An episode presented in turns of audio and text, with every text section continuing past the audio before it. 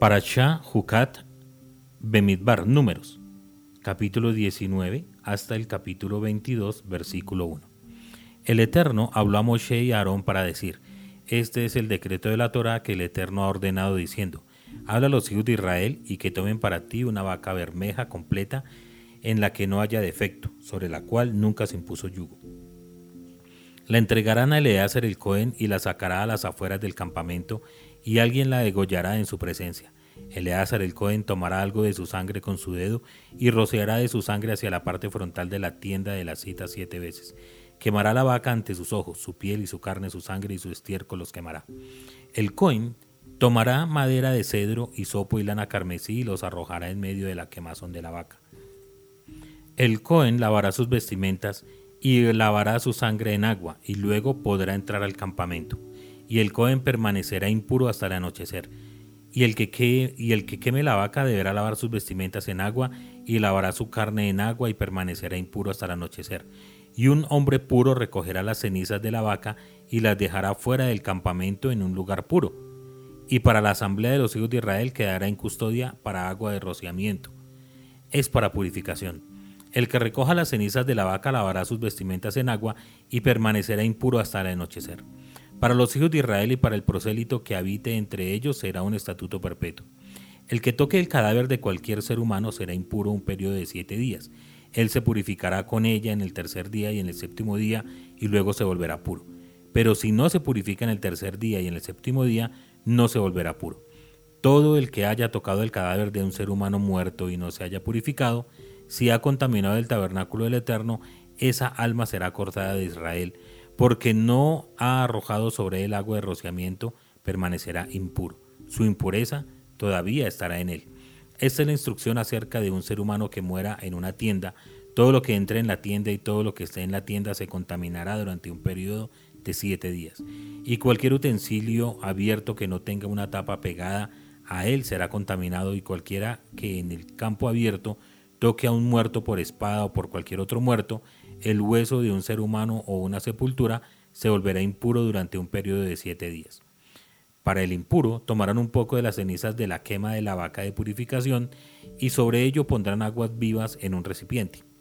Un hombre puro tomará hisopo y lo sumergirá en el agua y rociará sobre la tienda y sobre todos los utensilios y sobre todas las personas que habían estado allí, así como sobre el que haya tocado el hueso al muerto por la espada, o al muerto por otra razón, o a la sepultura. El puro rociará sobre el impuro en el tercer día, en el séptimo día, y en el séptimo día lo purificará. Luego lavará sus vestimentas en agua, y él se lavará en agua y se volverá puro al anochecer. Pero un hombre que se haya contaminado y no se haya purificado, esa alma será cortada en medio de la congregación si se ha contaminado el santuario del Eterno. Porque no se habrá arrojado sobre él el agua de rociamiento impuro es. Esto será para ellos un decreto perpetuo. Y el que rocíe el agua de rociamiento deberá lavar sus vestimentas en agua, y el que toque el agua de rociamiento será impuro hasta el anochecer, y todo lo que el impuro toque se contaminará, y la persona que toque será impuro hasta el anochecer. Los hijos de Israel, toda la asamblea, llegaron al desierto de Sin en el primer mes, y el pueblo se asentó en Kadesh. Ahí murió Miriam y ahí fue sepultada y no había agua para la asamblea, y se reunieron contra Moshe y contra Aarón. El pueblo contendió contra Moshe y exclamaron diciendo, Ojalá hubiéramos fallecido por la misma muerte de nuestros hermanos delante del Eterno. ¿Y por qué han llevado a la congregación del Eterno a este desierto para morir ahí, nosotros y nuestras bestias? ¿Y por qué nos han hecho subir de Mitzrayim para traernos a este maligno lugar?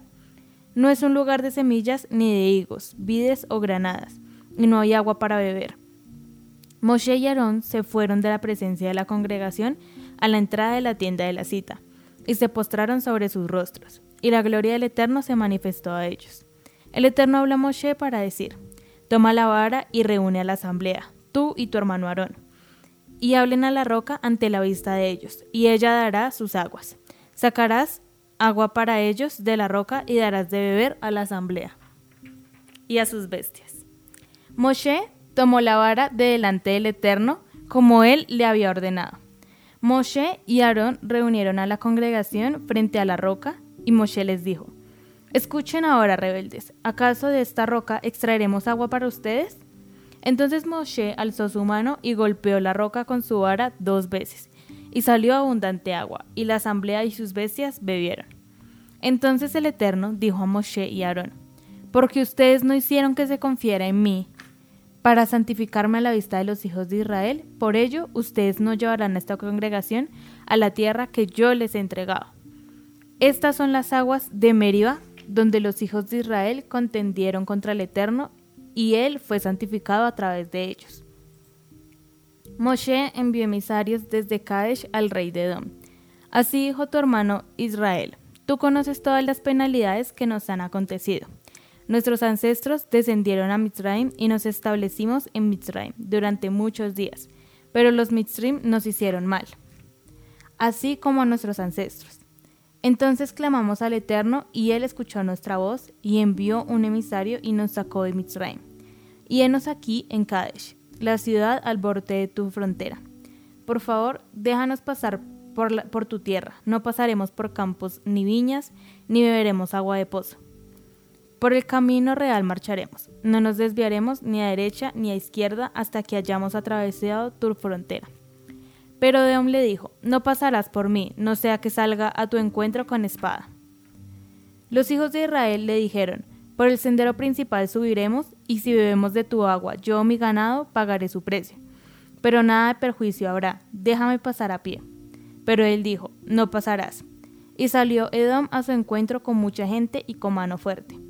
Así se negó Edom a permitir a Israel pasar por su territorio, e Israel se desvió de él. Partieron de Kadesh y los hijos de Israel, toda la asamblea, llegaron al monte Or. El Eterno dijo a Moshe y Aarón en el monte Or, junto a los límites de la tierra de Edom, diciendo, Aarón será recogido a su pueblo, pues él no entrará a la tierra que yo he entregado a los hijos de Israel, por cuanto ustedes se rebelaron contra mi palabra en las aguas de Merio. Toma Aarón y a su hijo Eleazar, y haz que asciendan al monte Or quitaron sus vestiduras y con ellas viste a su hijo Eleazar. Pero Aarón será recogido y morirá ahí. Moshe hizo conforme le había ordenado el Eterno y ascendieron al monte Or, a la vista de toda la asamblea. Moshe quitó sus vestiduras a Aarón y las hizo vestir a su hijo Eleazar. Aarón murió allí en la cima del monte Or, y Moshe y Eleazar descendieron de la montaña. Toda la asamblea vio que Aarón había expirado y toda la casa de Israel lloró a Aarón durante 30 días.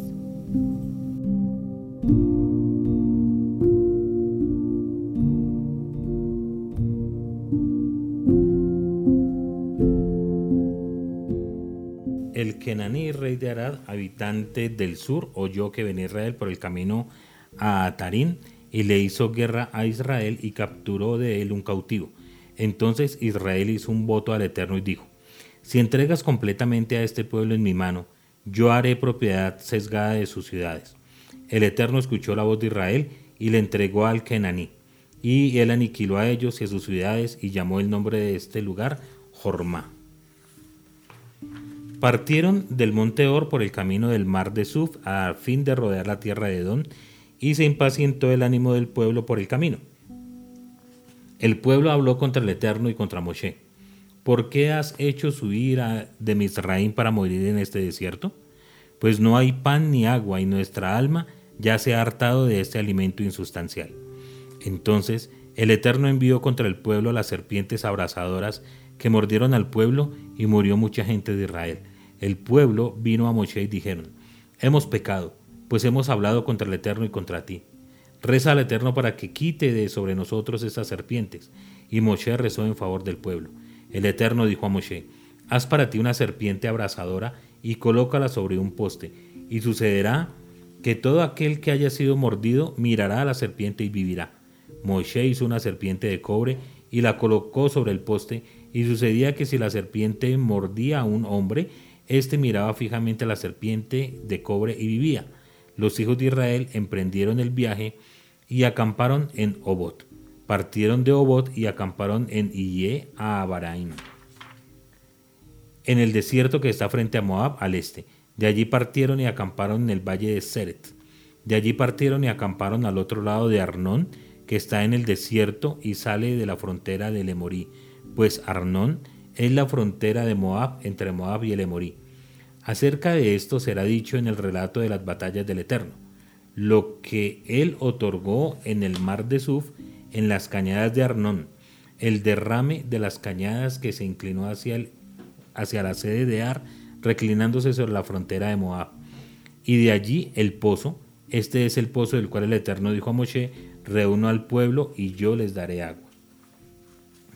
Entonces Israel entonó este canto, asciende, oh pozo, llámenle, el pozo que cavaron los ministros, que excavaron los nobles del pueblo, por medio del legislador, con sus bastones un don desde el desierto, y el don de la cañada de la cañada a las cumbres, y de las alturas de la llanura que está en el campo de Moab, en la cúspide de la cumbre, atisbando sobre la faz del paraje desolado.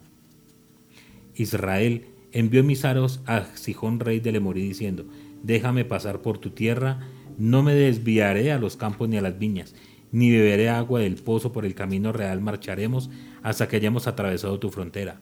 Pero Sijón no permitió a Israel pasar por su frontera, sino que Sijón reunió a todo su pueblo y salió al encuentro de Israel al desierto. Llegó a Yahatz e hizo la guerra a Israel.